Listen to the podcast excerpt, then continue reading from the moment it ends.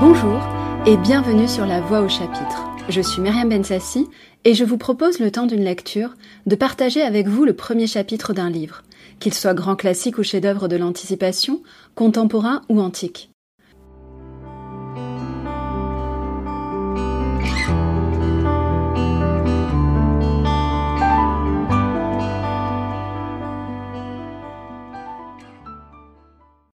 Lecture de Dune, la découverte de son univers, m'a ouvert les yeux sur le poids de la connaissance du futur, de l'omniscience, les luttes de pouvoir. Voici donc la fin de ce premier chapitre.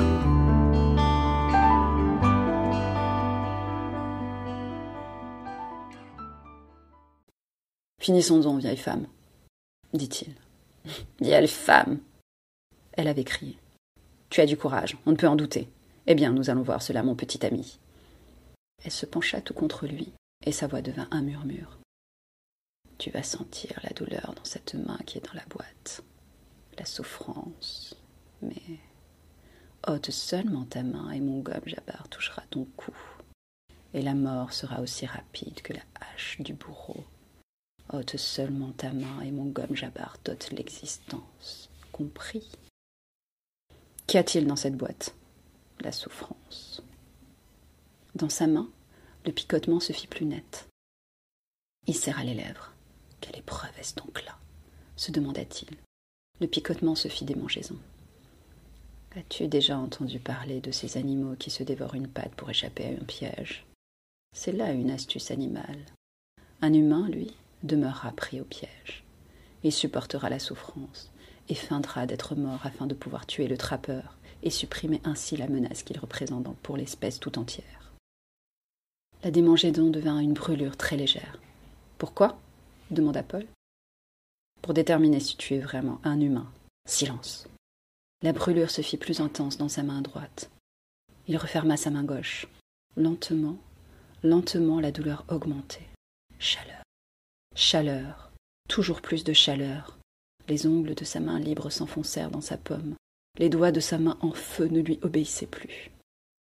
Ça brûle, dit-il. Silence. La douleur s'élança dans son bras. La sueur perla sur son front. Chaque fibre de son corps lui commandait de retirer sa main de ce puits de feu, mais le gomme Jabbar était là. Sans tourner la tête, Paul devinait la terrible aiguille qui vieillait près de son cou. Il se rendit compte qu'il respirait convulsivement et tenta de se maîtriser, mais sans y parvenir. Souffrance. Le monde devint vide. Il n'eut plus que sa main seule, noyée dans la souffrance, et ce visage ancien à quelques centimètres. Ses lèvres étaient sèches, soudées, Brûlure, brûlure. Il avait l'impression de sentir sa peau se craqueler, sa chair griller jusqu'à laisser apparaître les os. Puis, plus rien. La souffrance avait cessé, comme si l'on avait appuyé sur un bouton. Il vit que son bras droit tremblait convulsivement, et la sueur continuait de ruisseler par tout son corps. Ça suffit, dit la vieille femme. Coulouad, jamais nul enfant né d'une femme n'a enduré autant. C'est comme si j'avais voulu te voir échouer. Elle se recula, éloigna le gomme jabard de son cou. Ôte ta main de cette boîte, jeune humain, et regarde-la. Il lutta pour réprimer un frisson douloureux, et ses yeux se fixèrent sur le trou obscur où sa main était encore plongée, comme si elle se refusait à tout mouvement, comme si le souvenir de la souffrance la paralysait. Toute sa raison soufflait à Paul qu'il allait retirer un moignon noirci de cette boîte. Ôte-la Il obéit. Il regarda sa main stupéfait. Il ne vit pas une marque, pas la moindre trace de la douleur qu'avait éprouvée sa chair. Il éleva sa main devant lui, la fit tourner, plia les doigts. Douleur par induction nerveuse, dit la vieille femme. Elle ne peut venir à bout des humains potentiels. Certains donneraient gros pour connaître le secret de cette boîte. Elle prit le cube de métal et l'enfouit dans les plis de sa robe. Mais cette douleur, dit Paul, cette douleur, un humain est capable de dominer chacun des nerfs de son corps. Il eut mal à la main gauche, ouvrit ses doigts, et découvrit quatre marques sanglantes sur sa pomme. Il laissa retomber son bras et regarda la vieille femme. Vous avez déjà fait cela à ma mère? As-tu jamais tamisé du sable? La question était tangente et mordante. Son esprit gagna un niveau supérieur d'appréhension. Tamiser le sable? Il acquiesça. Nous, Bene tamisons les gens pour découvrir les humains, dit la vieille femme. Il éleva alors sa main droite devant ses yeux, essayant de retrouver le souvenir de la souffrance. Et c'est tout De la souffrance C'est tout Je t'ai observé, mon garçon. La souffrance n'est que l'axe de l'épreuve. Ta mère t'a enseigné la façon dont nous observons. J'ai vu les signes de cet enseignement en toi. C'est là toute notre épreuve, crise et observation. Sa voix même portait la confirmation de ses paroles, et Paul dit C'est vrai. Elle le regarda. Il perçoit la vérité. Se pourrait-il qu'il soit celui-là? Vraiment? Puis elle songea. L'espérance ternit l'observation. Elle étouffa l'excitation qu'elle ressentait.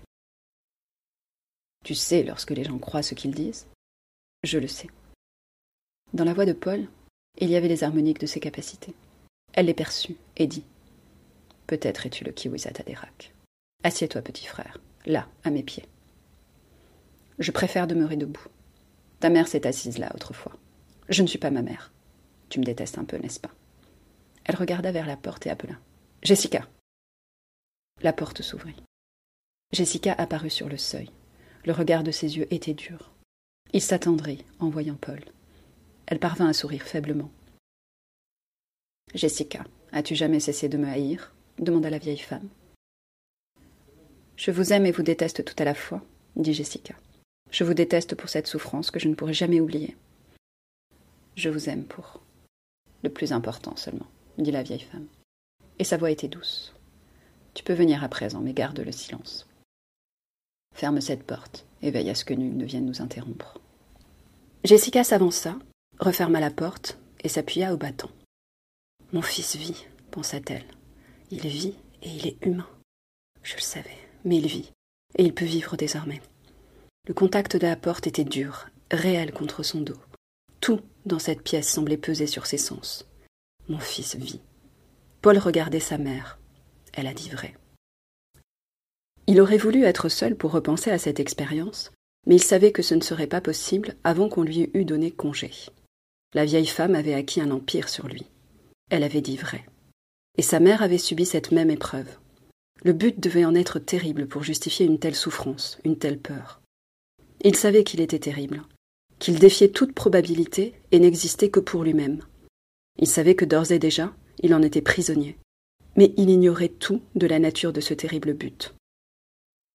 Un jour, mon garçon, dit la vieille femme, toi aussi tu te tiendras devant une porte. C'est là une toute autre épreuve. Il contempla sa main, qui avait traversé la souffrance, regarda la révérende mère. Il venait de déceler dans sa voix quelque chose d'inconnu. C'était comme si les mots avaient été scintillants, pleinement détachés, définis. Il savait que chaque question qu'il pourrait désormais poser amènerait une réponse qui l'élèverait hors de ce monde de chair vers quelque chose de plus grand. Pourquoi cherchez-vous les humains? demanda-t-il. Pour te libérer. Me libérer? Les hommes ont autrefois confié la pensée aux machines, dans l'espoir de se libérer ainsi. Mais cela permit seulement à d'autres hommes de les réduire en esclavage, avec l'aide des machines. Tu ne feras point de machine à l'esprit de l'homme semblable, cita Paul. Oui. C'est ce que disent le djihad butlérien et la Bible catholique orange. Mais l'un comme l'autre devrait dire en vérité. Tu ne feras point de machine qui contrefasse l'esprit humain. As-tu étudié le mentat de votre maison? J'ai étudié avec, Tufirawat. La grande révolte nous a débarrassés de nos béquilles, en obligeant l'esprit humain à se développer. On créa alors des écoles afin d'accroître les talents humains. Les écoles Bene Elle acquiesça. Deux grandes écoles ont survécu. Bene et la guilde spatiale. La guilde, c'est du moins ce que nous pensons, incline plutôt à développer les mathématiques pures. La fonction du Bene est tout autre. La politique lança Paul. Kulwad s'exclama la révérende mère, et elle se tourna vers Jessica avec un regard dur. Je ne lui ai rien dit, votre révérence, fit la mère de Paul. La vieille femme reporta alors son attention sur le garçon. Tu as déduit cela à partir de bien peu, mais il est exact qu'il s'agit de la politique. À l'origine, l'école Bene était dirigée par ceux qui estimaient nécessaire l'existence d'un lien de continuité dans les affaires humaines, ils virent que cette continuité ne pouvait exister sans que l'on séparât l'humain de l'animal, dans le but de faciliter la sélection. Abruptement pour Paul, les paroles de la révérende mère perdirent cette netteté qu'elle avait eue jusqu'alors. C'était comme si l'on s'attaquait soudain à ce que sa mère appelait son instinct de rectitude.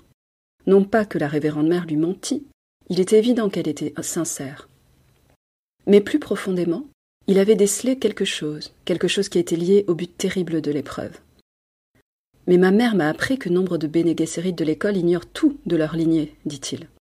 Nous détenons tout l'historique génétique. Ta mère sait ainsi qu'elle est de descendance Bene ou que sa lignée, du moins, a été jugée acceptable. Alors pourquoi ignore-t-elle qui étaient ses parents? Certains le savent, d'autres l'ignorent. Il se peut, par exemple, que nous souhaitions un accouplement avec un proche parent afin de rendre dominantes quelques caractéristiques génétiques. Nos raisons sont multiples. À nouveau, il perçut l'offense à son instinct de rectitude. Vous décidez beaucoup par vous-même, dit-il. La révérende mère le regarda en silence, songeant. Est-ce bien une critique que j'ai perçue dans ces paroles? Notre fardeau est lourd, dit-elle. Les effets de l'épreuve s'estompaient de plus en plus rapidement. Il affronta calmement le regard ancien. Vous dites que je suis peut-être le Wissat Adérak. Qu'est-ce donc là? Un gomme jabar humain? Paul intervient sa mère. Tu ne dois pas employer ce ton avec. Laisse, Jessica, dit la révérende mère. Mon garçon. Connais-tu la drogue de la diseuse de vérité? C'est ce que vous prenez afin de mieux déceler ce qui est faux. Ma mère me l'a appris. As-tu jamais assisté à la transe de vérité? Il secoua la tête. Non. La drogue est dangereuse, mais elle donne un pouvoir véritable. Par elle, une diseuse de vérité peut visiter bien des lieux dans sa mémoire, dans la mémoire de son corps. Elle peut se pencher sur maintes avenues de passé, mais seulement sur des avenues féminines. La voix de la vieille femme se chargea d'une note de tristesse. Pourtant, il est un lieu que nulle diseuse ne peut visiter, un lieu qui nous repousse, nous terrifie. Mais il est dit qu'un homme viendra un jour, qui, avec la grâce de la drogue, verra avec son œil intérieur, qu'il verra, comme aucun d'entre nous n'a pu le faire dans tous les passés, masculins et féminins. Votre Kwisat Aderak. Oui. Celui qui peut être en plusieurs endroits en même temps. Le Aderak. Bien des hommes ont essayé la drogue. Bien des hommes. Aucun n'a jamais réussi. Ils ont essayé et ils ont échoué, tous? Oh, non. Ils ont essayé et ils sont morts. C'est ainsi que se termine notre lecture de Dune. Je vous invite à poursuivre la lecture de ce cycle, qui devrait vous marquer pour euh, longtemps, comme il m'a marqué moi aussi. Nous nous retrouverons donc la semaine prochaine pour une nouvelle lecture. C'était La Voix au chapitre, un podcast produit et réalisé par Myriam Bensassi.